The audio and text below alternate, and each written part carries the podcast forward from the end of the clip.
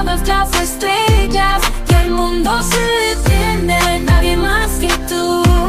En un abrazo lleno de ternura, suenan las voces que buscan su luz, sintonizando con el autismo.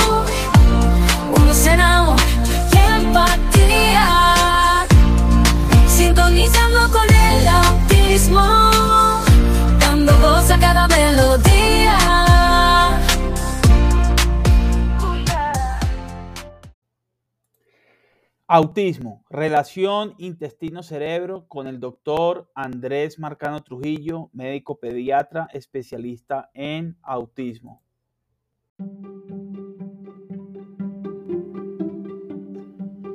Bienvenidos al podcast Sintonizando con el Autismo, un espacio de Asperger para Asperger, dirigido por mí, Orlando Javier Jaramillo Gutiérrez, donde se divulga experiencias de mi vida como persona Asperger y la de otros, contribuyendo con una sociedad donde exista mayor diversidad, tolerancia y respeto.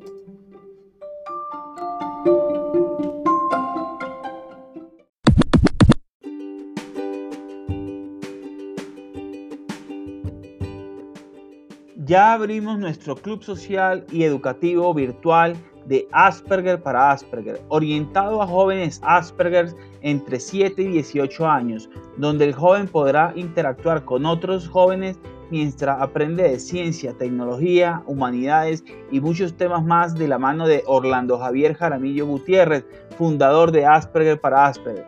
Para mayor información, escribir un correo a info asperger para asperger.org.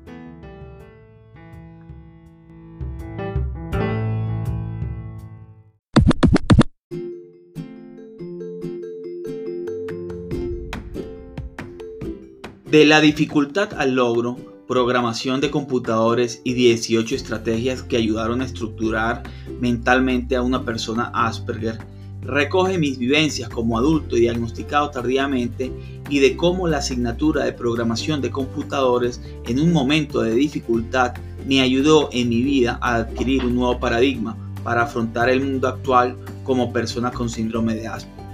Lo consigues disponible en amazon.com Barnes Novels y Script.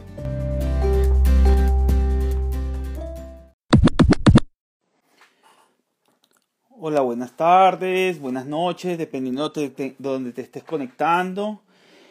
Te doy la bienvenida a un nuevo episodio de Sintonizando con el Autismo, en el que tendremos al doctor Andrés Marcano, que se conectará en breve. Eh, agradezco desde ya a las personas que se están conectando, que estaremos eh, hablando con el doctor Andrés Marcano eh, sobre un tema muy, muy, muy importante para las personas de la comunidad.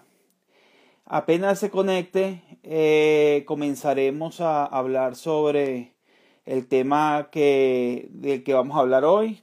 Este tema es, eh, ya lo, lo mencionamos en, en, la promoción, es un tema sobre nutrición y eh, la relación intestino-cerebro. Es muy, muy importante que las personas de la comunidad eh, aprendan de este tema ya que es importante para el buen desarrollo de sus hijos o de ustedes si son personas con autismo. Eh, apenas se conecte el doctor Marcano, eh, pues eh, le daré entrada. Por los momentos, pues voy a hacer unos breves anuncios a la comunidad como siempre, a los nuevos darle la bienvenida a este espacio que es Sintonizando con el Autismo a esta comunidad que es Asperger para Asperger. Esta comunidad lleva seis años. Este, este eh, espacio de Sintonizando con el Autismo lleva dos años. Ya vamos para eh, casi tres. Em, realmente yo me siento muy satisfecho de, de toda la acogida eh, y de todo el apoyo que recibe la comunidad. yo escribo libros, ayudo a, a, desde primera persona a que otras personas entiendan el autismo, en, este caso la condición de Asperger, que se encuentra dentro del autismo, y que puedan entender cómo pensamos personas con condición eh, de Asperger, cómo nos de desenvolvemos, y ya vemos al doctor que se unió, vamos a solicitarlo. Y este, sin más preámbulo, lo voy a solicitar aquí. Vamos a darle aquí, solicitar al doctor Andrés Mar eh, ya lo vamos a introducir. Entonces, hola, doctor Andrés, ¿cómo está usted? Eh, buenas noches. ¿Me escucha? Hola, hola. Hola, doctor, ¿cómo se encuentra? Buenas noches.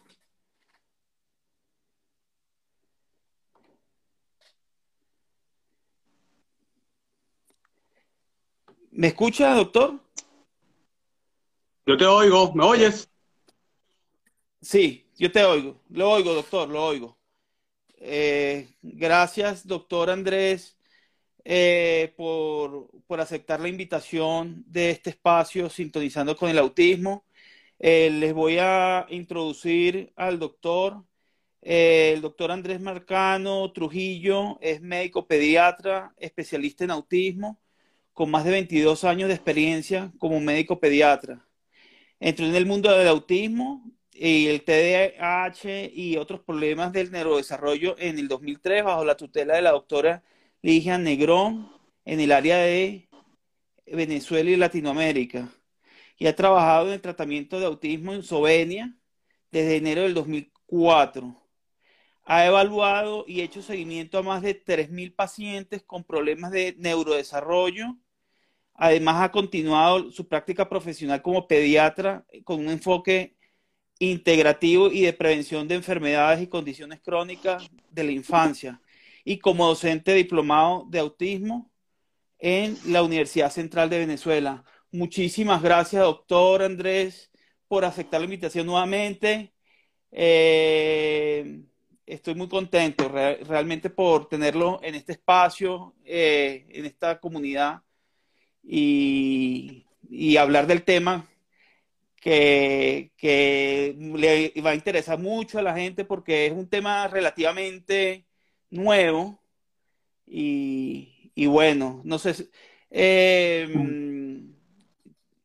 me da un gusto conocerlo en persona. Eh, bueno, no hay persona aquí y bueno, este, yo quería eh, bueno, entonces yo quería, bueno, sin más preámbulo, eh, darle, eh, preguntarle a usted, doctor Andrés, eh, entrando en el tema que nos compete hoy, sobre la relación intestino, autismo intestino-cerebro. Eh, hola, hola. Yo voy a hacer el comienzo como al revés, al revés. Ajá.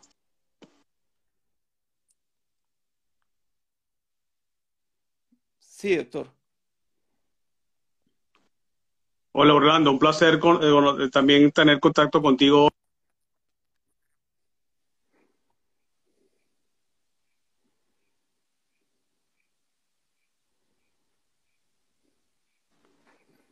Hola, ¿me escucha, doctor? Eh, se está entrecortando un poquito, pero no, no, nos afanemos, no hay problema, ya, ya la conexión se va y se viene. Eh, vamos a sacar adelante el live. Eh, doctor, sí, no lo alcancé a escuchar, pero no importa. va entrando en materia, pues vamos a, a hacer esto. bueno, yo voy a comenzar un poquito al revés.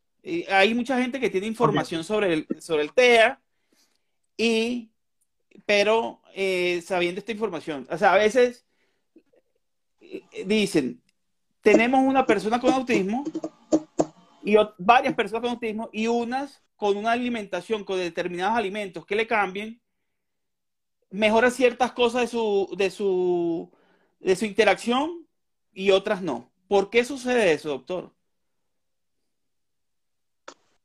Oye, ya va, perdona, es que no, es que está, te estoy yendo entrecortado, Orlando, ¿verdad? Es que, no sé, no, no, está llenando mucho, no oí la pregunta completa. Es que, Ok, bueno, vamos a ver si ok, mejora la señal. No sé si será un problema tuyo o mío, desde el punto de vista de conexión. Eh, bueno, yo estoy desde aquí, yo estoy bien porque yo uso fibra óptica, Ajá. pero voy a revisar, eh, espérese un momento, si eh, la conexión está bien.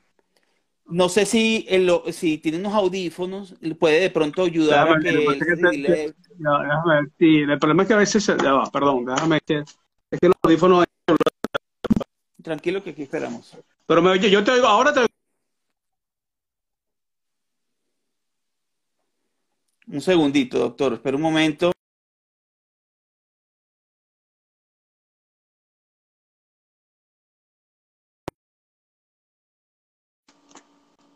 No, no no.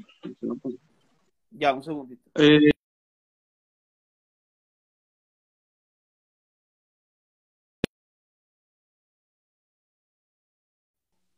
Ahora me escucha mejor, doctor. eh, sí, pero a veces se va tu señal. Espérate, un momento. Me oigo- yo te oigo bien cuando te oigo, ¿no? Vale, lo importante es que se oiga usted. Si no se oye usted, estamos fregados.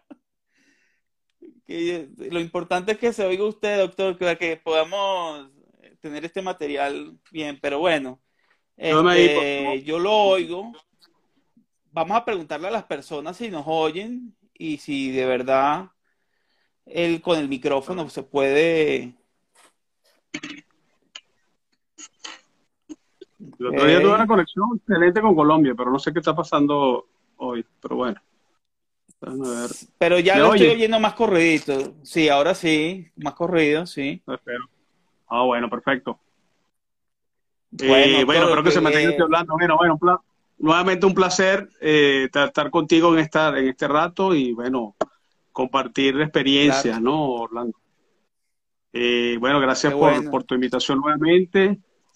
Y bueno, sin más preámbulos, bueno, nada, eh, dime la pregunta, es que no te oí bien, pero perdona que me, te lo vuelva a pedir que me la No, repitas. no se, no se, no se preocupe. Mire, la pregunta era, eh, yo eh, le decía, hay mucha gente de la comunidad sabe eh, del tema de la nutrición, pero eh, como para contextualizar, empezar con esta pregunta, o sea, que aquí no la, la doctora Francis nos las pone, la que le formula es, la pregunta es, ¿por qué las personas con autismo mejoran la interacción con los cambios en la alimentación y otros no?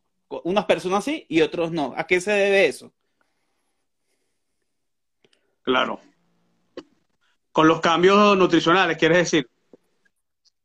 Sí, correcto, los cambios nutricionales. Ok. Bueno, mira, primero que todo, yo quisiera decirte que el autismo no es una sola cosa. Hay la idea de que el autismo es una entidad propia, que tiene una sola causa, que tiene una sola consecuencia, que solo tiene un, so- so- un solo tratamiento, un solo tratamiento. Eh, pero no, yo, la cosa es más compleja que eso. Cuando, pues, o sea, primero te quiero definir lo que yo para mí, después de 19 años de experiencia en, eh, contratando niños dentro del espectro, bueno, y adolescentes, pacientes adolescentes, eh,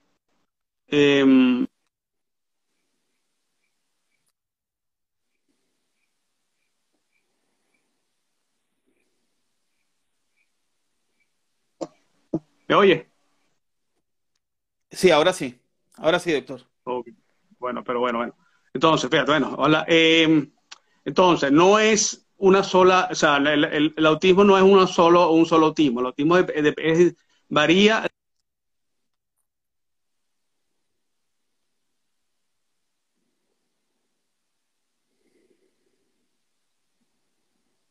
comunicación y lenguaje, eh, la parte de conductual y la parte de empatía, ¿no? Entonces, eso es, en el fondo, entonces el autismo es una, es una consecuencia, es un síntoma que puede ser causado en diferentes personas por, mu- por muchas cosas, ¿no?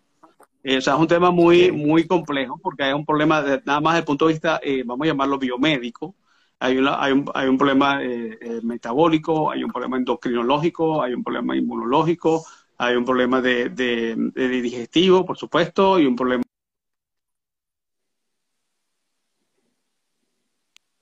en el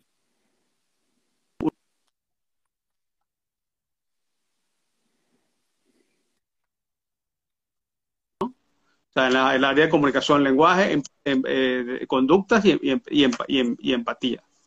Entonces, eh, cuando decimos, ¿por qué algunos mejoran y algunos habría que individualizar cada caso? Hay que ver qué ese niño en qué momento se produjo, si fue, un, si fue una, una situación de regresión en el lenguaje o si era algo que ya venía antes del primer año de vida. Claro, usualmente eh, el diagnóstico se hace aproximadamente al año y medio,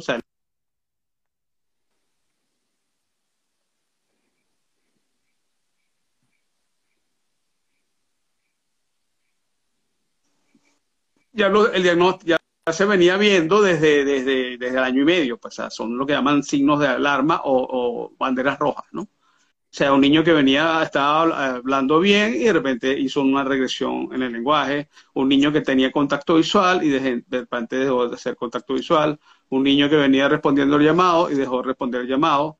Entonces, eh, eh, cada, eh, hay varias, puede ser un niño que ya antes del año ya tuviera signos de alarma, pues. Después tenemos, bueno, el caso de, los, el autismo de alto funcionamiento, eh, que más bien no se ve tanto. El problema es más hacia, hacia, hacia allá, hacia, se, descubre ya el niño cuando entra en la edad escolar, porque es cuando empieza a socializar.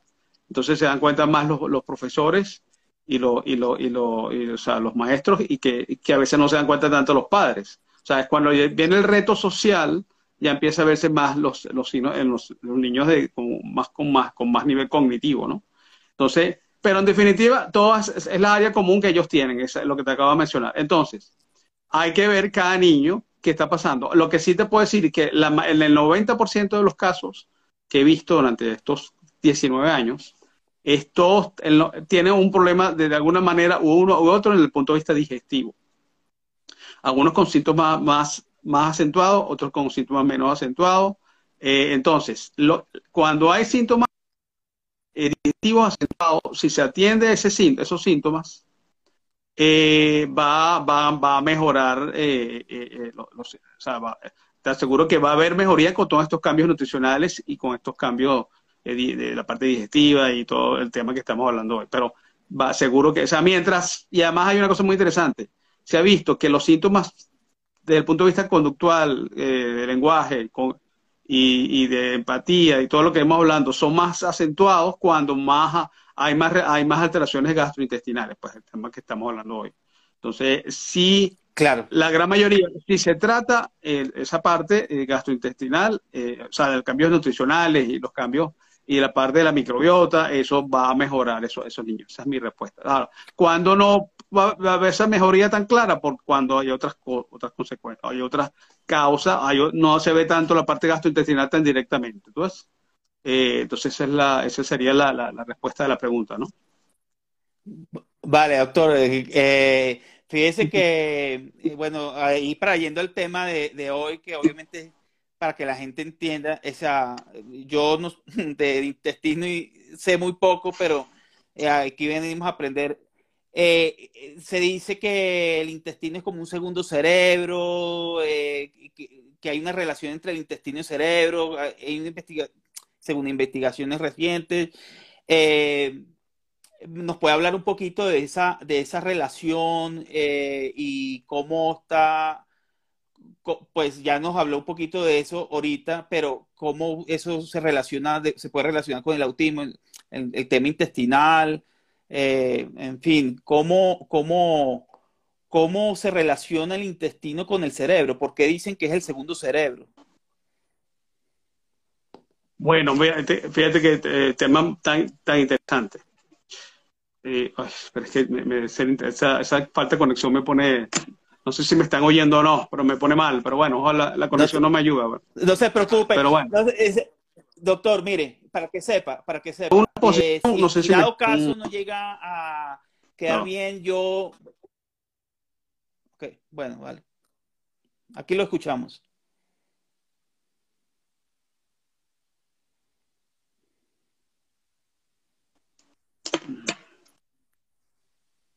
Hola. Ya, doctor. Aquí estoy. ¿Me estás oyendo? Es que, bueno. Sí. Bueno, Ok, fíjate, vamos a ver si tenemos suerte. Eh, vamos a explicar qué es el eje intestino-cerebro. Fíjate, se ha visto de los últimos años histórico, ¿no? Eh, el, el ser humano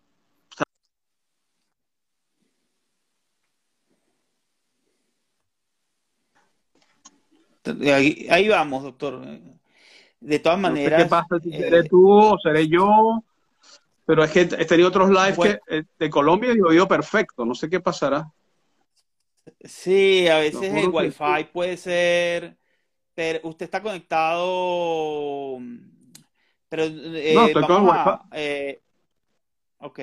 ¿Sabe lo que yo noto? Es que cuando uno habla aquí en el tema de la, transmisión de los datos, cuando, cuando es, es mucha velocidad, ahí es donde se corta. Entonces, pues ah, es como lo que yo veo, veo como que puede suceder, ¿no? Pero no, aquí lo estoy escuchando perfecto.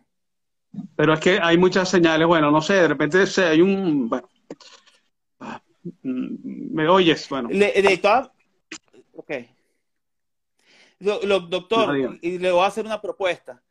Eh, ¿existe alguna posibilidad de que yo, finalizado este conversatorio, si no llega a quedar con las respuestas eh, para la grabación, yo- usted, cuando tenga tiempo, podría, para que la gente, eh, las preguntas las pueda escuchar la persona en el podcast? Claro, encantado. O sea, yo, pero el problema, mi problema es la, la conexión, porque no sé qué pasa hoy, Orlando, porque yo he tenido live con, eh, con Colombia excelente, o sea, el otro día tuve un live con Panamá excelente, o sea, no entiendo qué está pasando hoy, no pero ahorita lo escucho bien, doctor. Ok, perfecto. Bueno, bueno, bueno, déjame, bueno, vuelve a hacer la pregunta para ordenarnos un poquito, pues. Es que, Eh, No, la relación intestino-cerebro se está hablando de, de hace mucho tiempo eh, sobre esta relación que dicen que el intestino es como el segundo cerebro. Entonces, eh, la gente no entiende y, y queremos como que nos oriente qué es eso, qué, significa eso. claro, claro, perfecto. Bueno, mira, eh, que la- en- se ha descubierto en los últimos años, bueno, una cosa que se sabía hace, bueno, que se, ya lo intuía eh, eh, Hipócrates, el, el padre de la medicina occidental, desde el año do- 2500 antes de, antes de Cristo, pues, ¿no? Que, perdón, desde el año 500 antes de Cristo, o sea, hace 2500 años, eh, que él ya veía que había una relación entre lo que se comía y muchas, muchas, muchas situaciones de salud, pues. O sea, por eso que decía que, la, que tu, el alimento sea tu medicina y tu medicina sea tu, tu alimento. Bueno, eh, en los últimos años, los últimos cua- 40, 50 años, como se ha, cada día más, la- se ha caracterizado la microbiota, o sea, la microbiota es el, la, eh, todas esas, toda la parte de, eh, toda la relación que tenemos con bacterias, hongos, virus, en nuestro, la relación que tenemos con, con toda esa, esa, esa, esa relación que, y, esa, y esa- simbiosis que tenemos con, con, con- con los, virus, hasta hace unos años se veía como, siempre como había un pro- eran unas bacterias que había que combatir o virus que había que combatir. Y nuevamente hay virus que hay una tendencia de que hay, hay, hay de virus y bacterias patógenas que producen enfermedades, definitivamente desde, desde el siglo XVI, ¿no? El siglo XIX, ya con los trabajos de Pasteur y de Koch, eh, pero de unos cua- a 40 años para allá se ha, se ha buscado que la microbiota no siempre es mala, o sea, no somos, de, de hecho tenemos cantidad de bacterias buenas, que, que esas bacterias buenas se encuentran básicamente en nuestro sistema digestivo, no, no solamente en nuestro sistema digestivo, sino en varias partes, en la piel, eh, en las mucosas, pero básicamente la que más se ha caracterizado es el, el- sistema digestivo, el sistema digestivo. Y resulta que esa unión, hay una unión muy intrínseca entre ese genoma, el genoma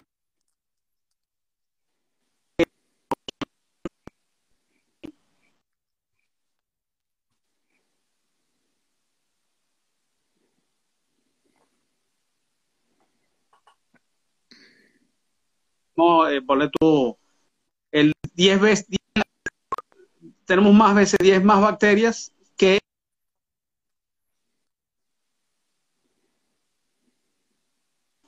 muy íntima entre esas bacterias, esos virus, esas arqueas y nuestro sistema y nuestro, nuestro propio organismo, ¿no? Y ese organismo influye en nuestro, esas bacterias o y virus pueden influir en nuestro propio metabolismo. Entonces, cae, y, lo interesante es que la, como cada día las técnicas de, de, ADN o, la característica primero genoma humano, es el que el genoma de, todas estas bacterias que estoy hablando de esto.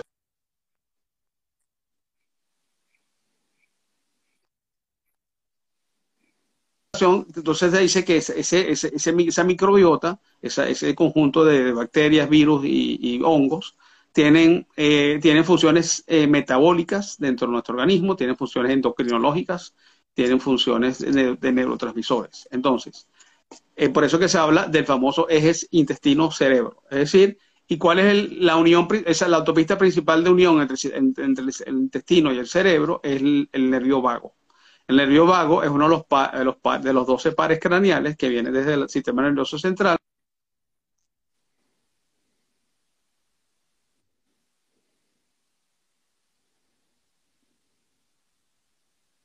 Ese nervio vago no es, no, no es una vía en una sola dirección, sino que es una vía bidireccional. Así como el sistema nervioso influye sobre nuestro, nuestra parte digestiva, a su vez la parte digestiva influye sobre nuestro nuestro sistema nervioso. Entonces, eh, si no hay una salud, no hay una, si ese, ese microbiota no, está, no es saludable, que quiere decir que no sea saludable, que no sea diversa, que sea escasa, que sea eh, que haya bacterias patógenas, como sobre todo las bacterias negativas, que pueden producir una,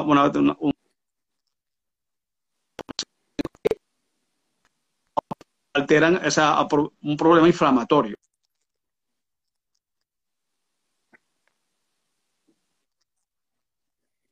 Eh, eh esa sustancia, ese sistema, cuando hay un problema inflamatorio, nuestro sistema digestivo es como un tubo. Ese tubo puede estar ampliamente permeable y eso hace que, que, se, active nuestro sistema inmunológico, ¿verdad? y eso, eso hace que se produzca un problema inflamatorio que puede, ese, problema, ese, ese, intestino permeable también puede hacer lo que se llama un cerebro permeable, porque ese, ese problema inflamatorio puede llegar también a, nuestro sistema.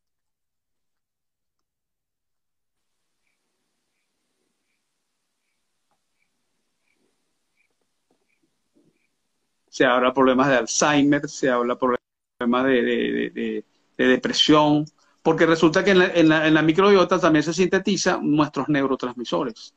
Los, neurotransmisores son las sustancias que comunican unas neuronas con otras. Entonces, hay varios tipos de neurotransmisores, pero los, más conocidos son la dopamina, fíjate que eh, tiene que ver, la dopamina tiene que ver con los estados de, ansiedad. La alteraciones de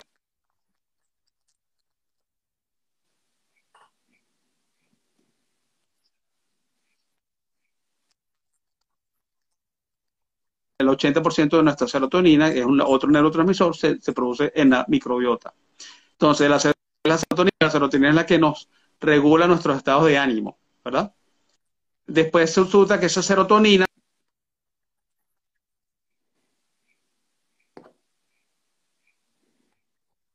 en la función del sueño para reparar todo nuestro sistema eh, nervioso. O sea, es un tema amplísimo, larguísimo, tiene miles de aristas y bueno, resulta que en, dentro de, los trastornos del espectro autista se ha descubierto que hay una relación importante entre y los trastornos ya que ya conocemos entre de los trastornos del espectro autista de lo que hablamos al principio, ¿no? De comunicación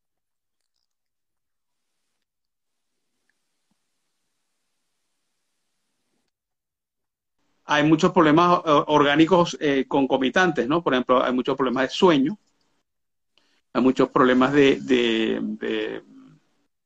de, sueño, hay también problemas de, conductuales, hay problemas mm, digestivos, hay problemas de absorción de, de alimentos, porque ese sistema digestivo no está funcionando adecuadamente. Entonces, bueno, hay miles de problemas orgánicos que hay que ir detectando en estos. Son problemas de, falta de absorción de alimentos, inflamación de nuestra.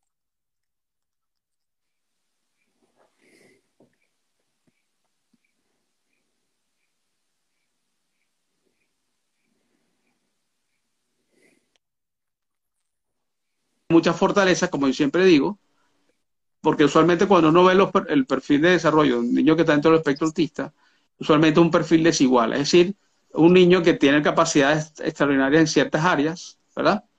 O en matemáticas, o en idiomas, o en concentración en determinados temas, pero las debilidades son, por ejemplo, que las obsesiones, o la falta de, flexibilidad del pensamiento, o, la parte social, evidentemente. Las debilidades hay que tratar de, tiene, pueden tener una causa en, esto, en la microbiota, pues en el eje intestino-cerebro, ¿no? Entonces, por eso es que es tan importante estudiar este tema y tienen, bueno, si yo te me pongo a decirte cantidad de trabajos que se están haciendo, es un campo muy interesante desde el punto de vista científico. Eh, y bueno, y cada día se está conociendo más.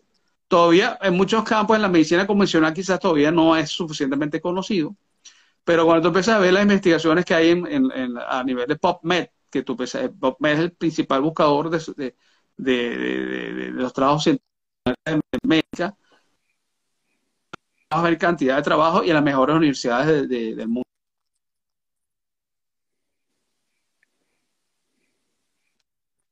Se llama doctor Alessio Fasano, que él eh, está, trabajando en Harvard, es una persona, él se dedicó inicialmente a estudiar la, eh, las alteraciones del gluten, o sea, la enfermedad celíaca. Ya hoy por hoy o sea, a estudiar el intestino permeable. De hecho, él descubrió que, que tiene que ver con en las sonorinas como una especie de, entre el epitelio intestinal hay como una unión entre una célula y otra, desde, esa célula, ese epitelio. Resulta que esas células se, ese, ese, epitelio puede estar descontinuo, lo que se llama intestino permeable, y resulta que cuando hay una relación la sonorinas, no está hablando de un intestino permeable.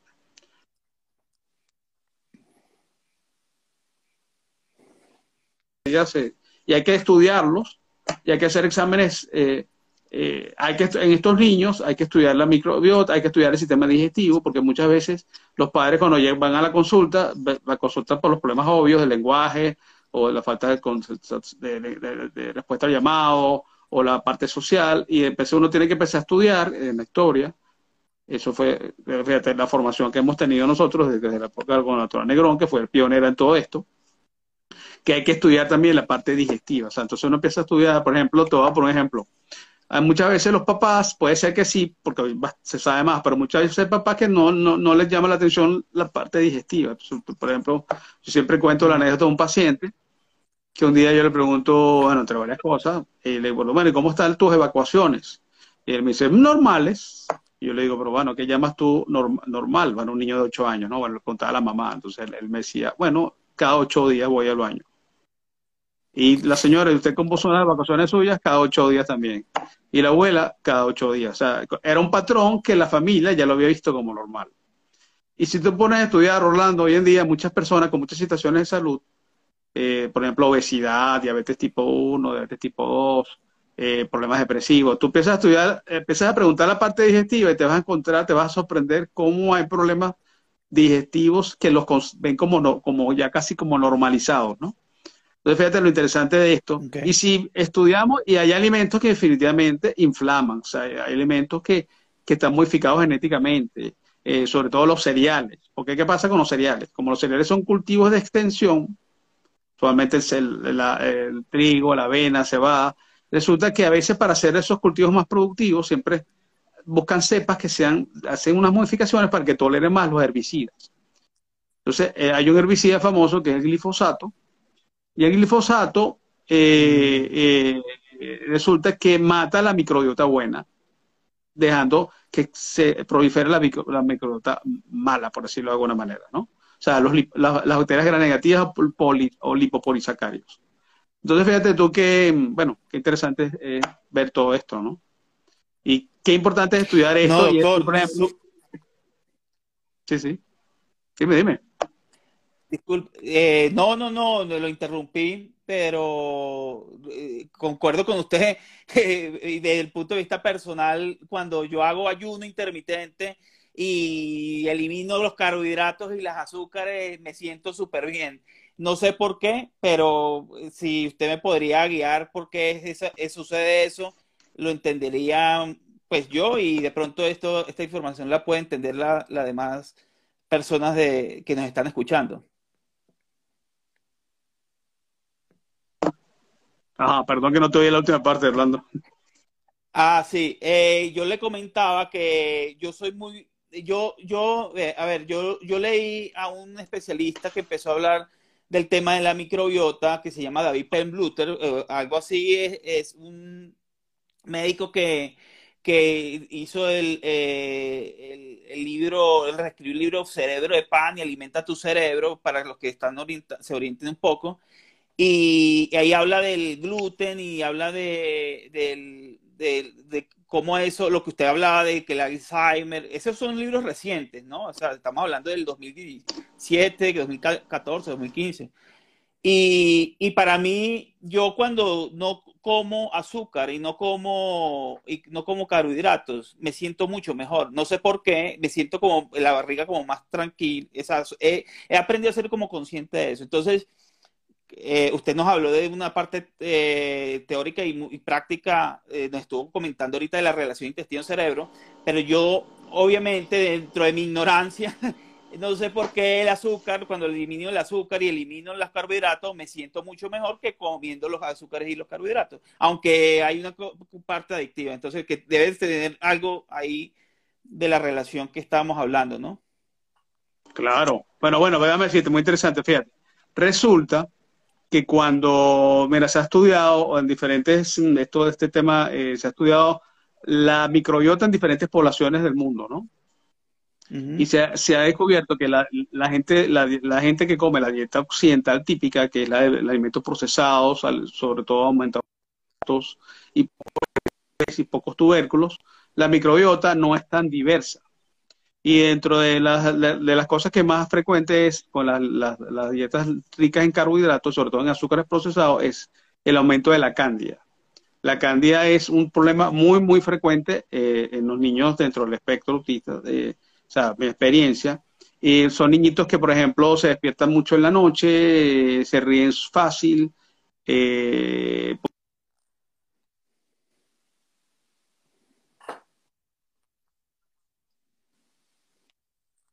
eh, puede se transforma en un azúcar que se llama arabinosa, que se puede medir en un examen que se llama ácidos, ácidos orgánicos, ¿no? Eh, resulta que esa, esa, arabinosa se puede transformar en alcohol. Y tal cual, a veces estos niños, o niños que están con aumento de la, de la cándida, pueden tener efectos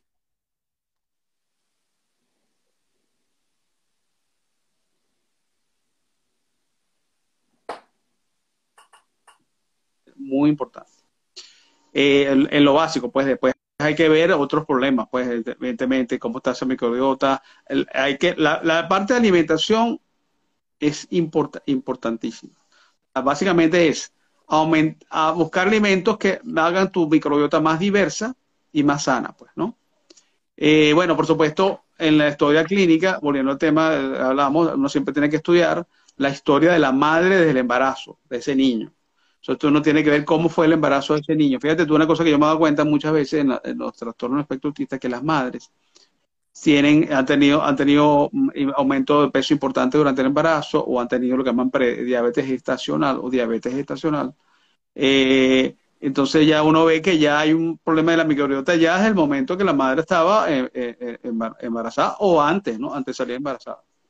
Entonces, eh, eso, hay, eso hay que estudiarlo, pues, desde, desde, el momento. Bueno, una vez que uno ve eso, uno tiene que saber también cómo fue el embarazo, eh, cómo fue, si fue un parto, fue cesárea, si cuánto tiempo se dio lactancia materna o no se dio lactancia materna, si fue mixta, lactancia materna con fórmula, y una historia que no ve muchos cambios de fórmula, ¿no? Eh, pasó, hay reflujo, hay cólicos, hay intolerancia, o sea que ya hay una historia de un niño que viene ya teniendo problemas digestivos desde, desde, el primer año de vida, ¿no? Eh, eso puede florecer ya en, unas, banderas rojas para pensar en, el autismo de muchos ya niños año y medio, pues, ¿no? Eh, entonces, eso, eso tiene que estudiarlo todo uno en la historia clínica, en la historia clínica, pues no solamente puedes quedar con la parte del lenguaje o lo que te preocupa con, ese niño, pues, ¿no? ¿Me entiendes? Sí, perfecto, lo entiendo, doctor. Eh, fíjese una cosa, doctor. Eh, pues claro, aquí no, nos puede haber respondido, pero también eh, esta pregunta se la hacen mucho. ¿Qué efecto tiene el gluten en, las personas con autismo? Ok. El gluten, mira, fíjate, cuando, mm, ¿qué pasa? Como con ella, con esto eh, se puede ver de varios puntos de vista, pero el gluten, ah, no solamente el gluten, sino muchos cereales, o sea, el maíz o la avena, la cebada, porque el gluten se puede ver en, hay muchos cereales que tienen su, su prolamina, o sea, la proteína que llamamos gluten o glutamina, este, puede, tener, puede ser diferente en diferentes cereales. Pero entonces, pero lo clásico, o sea, la primera, los cambios que se hicieron desde los años, desde que el doctor Rimland en los años 70, 80 empezó a descubrir esto. ¿Qué efecto tiene? Bueno, se descubrió, inicialmente se vio que el, el, cuando había problemas digestivos, el gluten en las personas que están dentro del espectro, eh, ese gluten no se, no se, no se, no se desdobla completamente. Acuérdate que el, gluten es una proteína. La proteína está formada por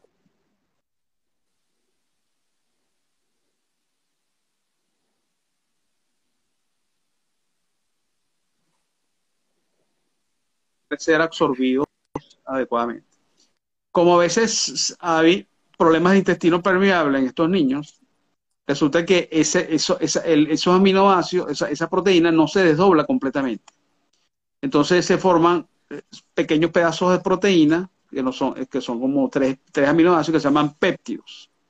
Bueno, resulta que en los niños que están dentro del espectro, muchos de esos péptidos pasan a la circulación sanguínea por el mismo intestino permeable y esos péptidos producen, eh, eh, van a centros nerviosos, y volviendo al tema del intestino-cerebro, que, que pueden producir adicción, o pueden producir eh, cambios sensoriales. Eh, estoy hablando nada más del gluten, como también puede un problema inflamatorio completo, pero en el, caso del gluten, eso es lo que se ha visto. Eh, no solamente con el gluten, también con la caseína, que es la proteína de la leche de vaca. Sobre todo un tipo de, un tipo de, sobre todo la leche de vaca, porque quizás algunas otras leches no son tan, tan difíciles de, no producen tanta inflamación, ¿no?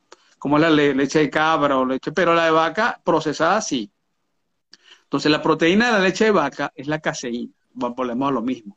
No se, no se desdobla completamente y, se produce los, los, casiomorfina. ¿Por qué se llama así? gluteomorfina y casiomorfina, porque tiene, resulta que se... Eh,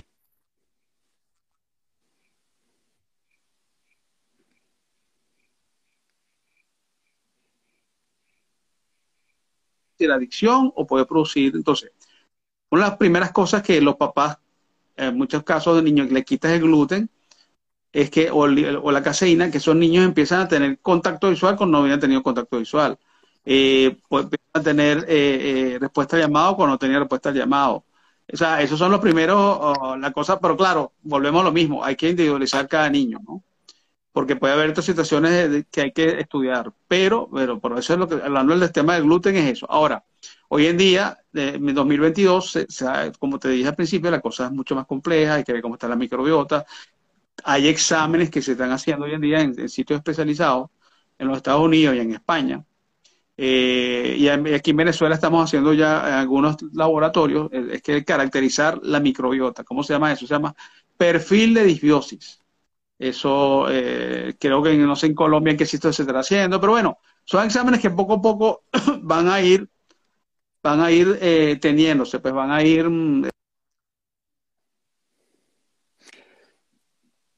mm,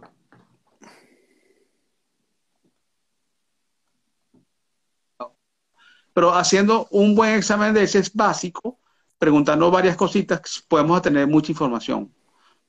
¿Me entiendes? Eh, por ejemplo, el pH. El pH de las heces nos puede ayudar mucho para saber indirectamente cómo está esa microbiota. Si hay azúcares eh, reductores positivos, significa que no está digiriendo bien los carbohidratos. Si hay levadura, significa que hay, puede haber cándida. Si hay eh, grasas no digeridas. O sea, un examen de, de heces simple no puede dar mucha información, eh, Orlando, sin tener todavía los especializados. Vale, pues, vale. ¿entiendes? Da- dale, doctor. No, no, no, pues esto es un tema súper amplio, realmente es, es, ah, eh, eh, para hablar todo esto, eh, realmente se necesitaría mucho tiempo, pero realmente eh, yo de verdad le agradezco, doctor. Eh, pues eh, voy, nada más tengo unas como unas preguntitas para ver si como No, para claro. la audiencia se, se le puede dar y ya la las personas están preguntando por consultas para que después nos brinde su, su, sus contactos. Mire, mi pregunta, eh, esta pregunta me la hizo mi mamá. Dice, ¿qué alimentos recomienda para tener una micro- microbiota saludable? Perdón que se me fue la, la- el, el audio. Ok. ¿La Vale, podemos vale. repetir, Orlando? Le repito, doctor. Es- sí, esta re- pregunta se la hace mi mamá. ¿Qué alimentos recomienda para tener una microbiota saludable? Buenísima pregunta, Orlando, que me hace tu mamá. Te la agradezco plenamente. Mira, Gracias. eh, bueno, básicamente, así como la, para tener, la primer concepto que significa una microbiota saludable, habría que primero aclarar ese punto, ¿no? ¿Cuál es, cuál es la esencia de una microbiota saludable? Una microbiota saludable no es tener buenas bacterias, no es tanto un problema de tener buenas o malas bacterias, es problema de tener una diversidad importante de bacterias, ¿no? Fíjate tú. Entonces, mientras menos diversidad de, ba- de bacterias, tenemos una, una microbiota menos saludable. Entonces, ¿qué hace que una microbiota sea más, más saludable? Diversidad de, alimentos. O sea, sobre todo comer muchos muchos ve- vegetales, tubérculos, eh, las proteínas también, por supuesto, eh, y que haya eh, eso, pues, y que haya rotación de alimentos. Porque, por ejemplo, fíjate tú, un alimento tan extraordinario como el huevo, eh, el problema a veces es que el huevo, como se usa mucho, entonces la, la persona se sensibiliza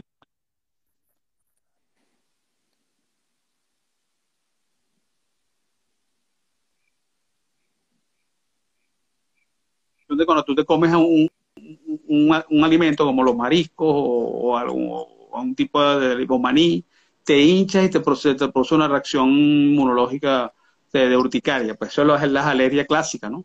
O rinitis, ok. Pero hay otro tipo de, de, de reacción alérgica que es la, la que no es reacción inmunológica, que es alérgica, que es la sensibilidad.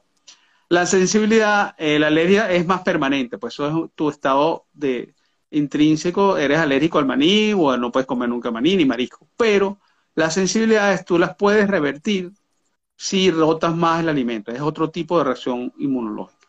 Entonces, yo veo mucho en la, en la, en la, en la eso viene al caso porque, porque siempre es importante rotar los alimentos. O sea, mientras más rotas alimentos, menos sensibilidad y vas a tener una, una, una microbiota más diversa.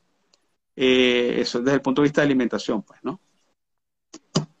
Vale. Y más sana, por supuesto. Eh, claro, claro, doctor. Eh, es súper eh, importante lo que nos está hablando hoy.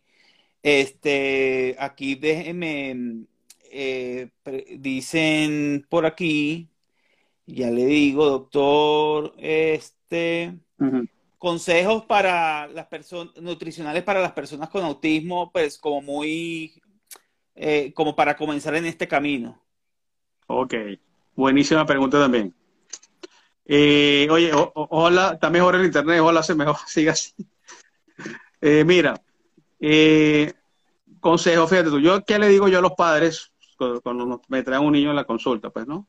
Como al año, año y medio, dos años. Eh, yo digo que hay que dividir las batallas. ¿Sí? ¿Qué significa eso? Tú no puedes cambiar los hábitos de un niño que toma, es que me llega mucho, un niño de lo que toma, doctor, le va a quitar lo que él come. ¿verdad? Entonces tú, porque tú le preguntas, ¿qué come? Bueno, él come queso, come leche, y come cereal, y come gluten. Entonces, doctor, ¿cómo le va a quitar lo que él come?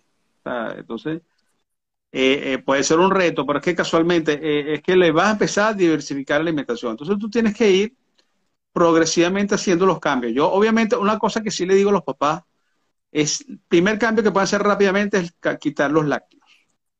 Los lácteos. O sea, los lácteos los puedes ir sustituyendo por, de, bueno, claro, también hay que, hay que ver que la dieta sea balanceada, porque muchas veces niños de dos años todavía toman mucha leche y un niño ya de dos años no le hace falta tomar leche. ¿sabes? Si él tiene una alimentación balanceada, eh, grasas, proteínas y, y, carbohidratos, él puede tener toda su, claro, una alimentación hecha por un, por un nutricionista, ¿no? Pero básicamente la leche, si un niño come de todo, come pollito, come, tú le puedes quitar la leche, primer, primera, primer paso. Además, una cosa que me he dado cuenta muchísimo, eh, la leche va a tener una reacción, quitar la leche, no solamente los niños que están en el aspecto, quitar la leche te va a niñitos que tienen rinitis crónica, que tienen moco, o sea, viven con infecciones respiratorias a repetición, que terminan teniendo problemas adenoides, eh, porque esto no se aplica a los niños que tienen las conductas que pueden estar dentro del espectro autista, eso se aplica a todos los niños. Porque acuérdate que el problema no solamente es eh, los problemas del autismo, puede haber un problema de, de, de atopia, de enfermedad de dermatitis atópica, puede haber un problema de rinitis, puede haber un problema de o déficit de atención como hiperactividad sin llegar a tener todas las características, o sea, lo mínimo para pensar un trastorno del espectro autista, pero si hay un niñito que no te presta atención o que hay un problema de lenguaje, bueno, simplemente haciendo los cambios de alimentación sanos, esos niños van a empezar, tú vas a ver que van a empezar a morar. ¿Y cuál es el primer paso? Quitar los lácteos. Después vamos viendo las otras cosas, pero lácteos, mira, el lácteo es impresionante. Eso va a mejorar las, las infecciones respiratorias a repetición, va a mejorar quitando. Después, bueno, viene toda una cantidad de cosas que hay que ir haciendo poco a poco, ¿no?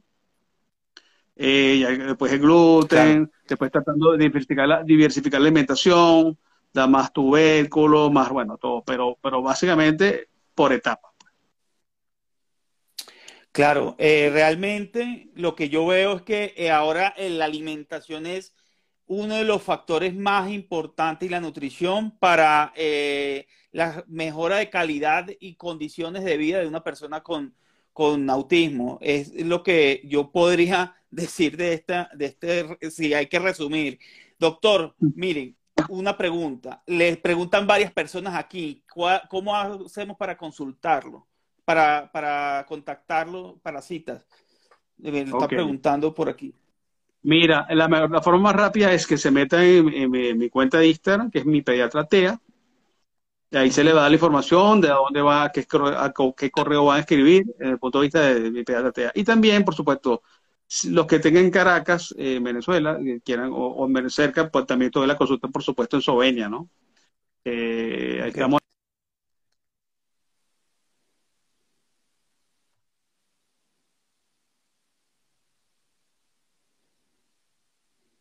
alguna consulta online, por supuesto, mi pediatra, eh, mi pediatra TEA, mi cuenta de Instagram, y ahí me pueden escribir y le puedo dar, le puedo dar mis datos, el correo específico donde pueden escribir para pedir cita.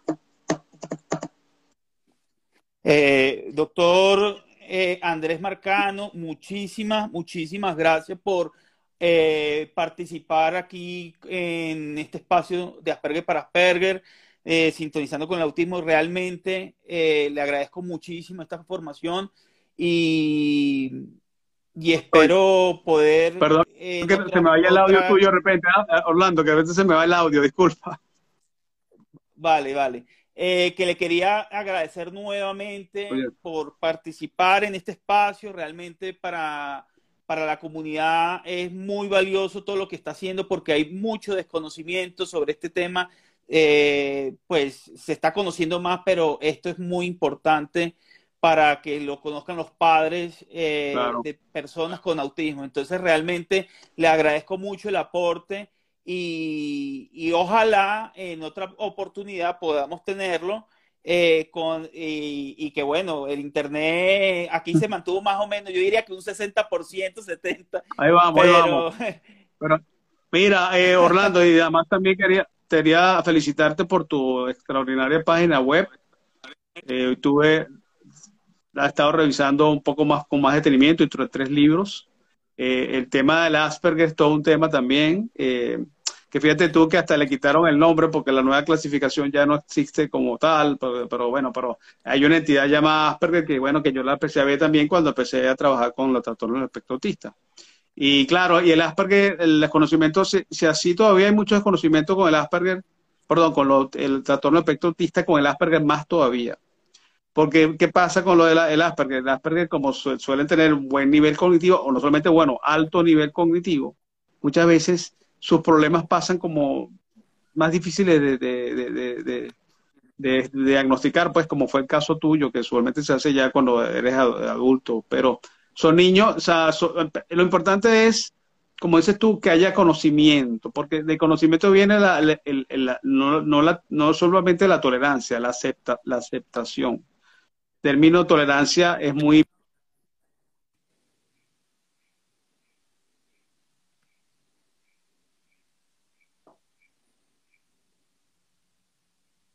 Eh, su forma de ver el mundo ha permitido, bueno, como ya tú has dicho, todas las, la ciencia, hay toda esta gente en la historia y recientemente personas que se consideran Asperger, que, que son las que han revolucionado el, la ciencia, pues.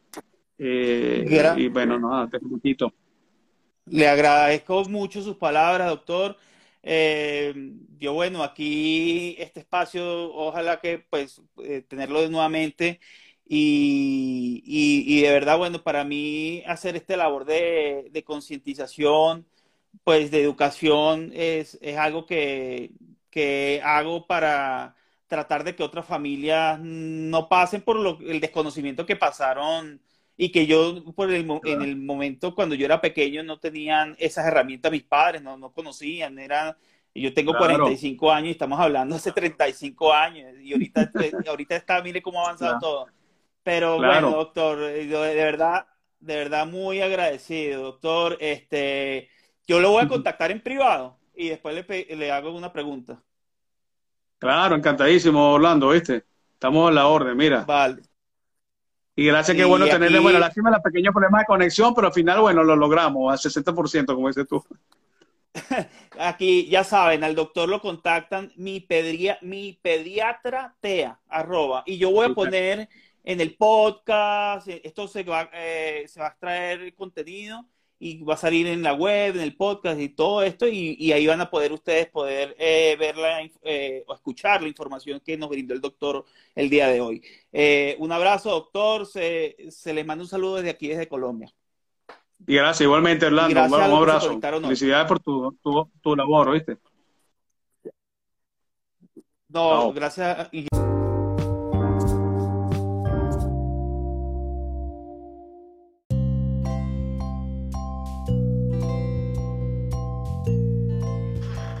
Recuerda suscribirte en mis redes sociales, me consigues como Asperger para Asperger. También suscribirte en la plataforma de podcast en la que te encuentres, bien sea Google Podcast, Apple Podcast, Spotify Podcast, Ebox o YouTube.